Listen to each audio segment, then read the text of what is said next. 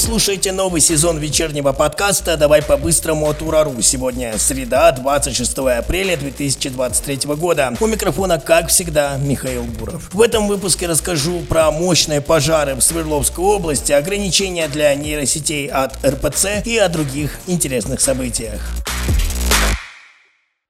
Свердловскую область охватили десятки мощных пожаров. Особо опасная ситуация сложилась в поселке Сосьва на севере области. Огонь частично его уничтожил. Следователи выяснили, что пожар начался из-за нарушения техники безопасности на местной лесопилке. Дотла сгорели более 90 жилых домов, без крова остались более 600 человек. К сожалению, один человек погиб. Им оказался дедушка, который за день до инцидента отпраздновал 62-летие. Из-за ситуации в регионе губернатор Свердловской области Евгений Куйвышев ввел особый режим. К утру спасатели локализовали пожар, его площадь составила около 13 гектаров. Также известно, что сгорело здание лечебно-исправительного учреждения для заключенных. Их вовремя эвакуировали и направили в учреждения других городов. Неравнодушные свердловчане организуют сборы помощи для пострадавших. Погорельцам будет оказана материальная помощь до 300 тысяч рублей, сообщает заместитель губернатора Алексей Алексей Шмыков. На территории Свердловской области также работает замминистра МЧС России Илья Денисов. Сотрудникам МЧС удалось защитить от огня 1200 домов на всем Среднем Урале. В регионе потушены все пожары, кроме Сосьминского, но обстановка в некоторых районах до сих пор остается напряженной.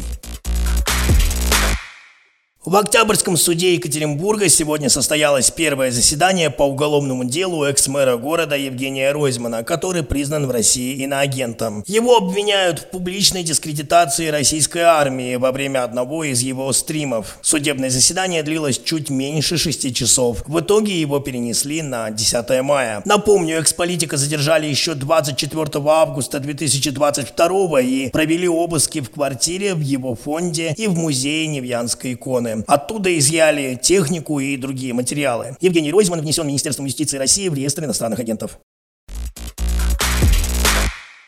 Против Навального завели новое дело о терроризме. Его будет судить военный суд. Об этом заявил сам политик. Напомню, что его задержали 17 января 2021 года после его возвращения из Германии по делу Ивраше. 2 февраля того же года ему назначили срок в 3,5 года в колонии за нарушение условий испытательного срока. 22 марта 2022 года Навального приговорили к 9 годам лишения свободы.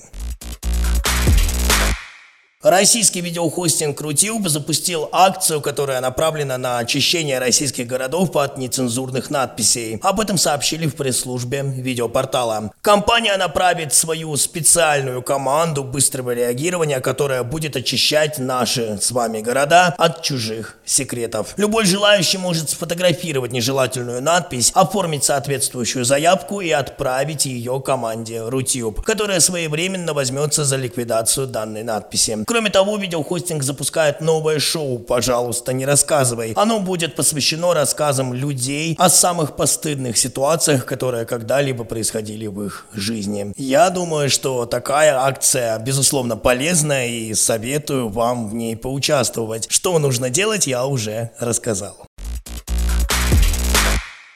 Ну и завершим сегодняшний выпуск вот такой новостью. В РПЦ захотели запретить нейросетям использовать лица и голоса людей. Это нужно для того, чтобы человек понимал, что общается с роботом. Представители церкви добавили, что запрет должен касаться на перенесение человеческого образа и его свойств на неодушевленные предметы. В Госдуме эту идею поддержали. Там опасаются, что искусственный интеллект может постепенно перейти на службу вооруженным силам той или иной страны. Зампред комитета Комитета Госдумы по информационной политике Андрей Свинцов сказал, что в ближайшие полгода-год депутаты точно будут обсуждать этичность использования дипфейков и нейросетей. При этом ограничения не должны останавливать развитие технологий. Как считаете, нужны ли такие ограничения искусственному интеллекту или с ними он будет работать хуже? Своим мнением вы всегда можете поделиться в нашем сообществе ВКонтакте прямо под этим выпуском.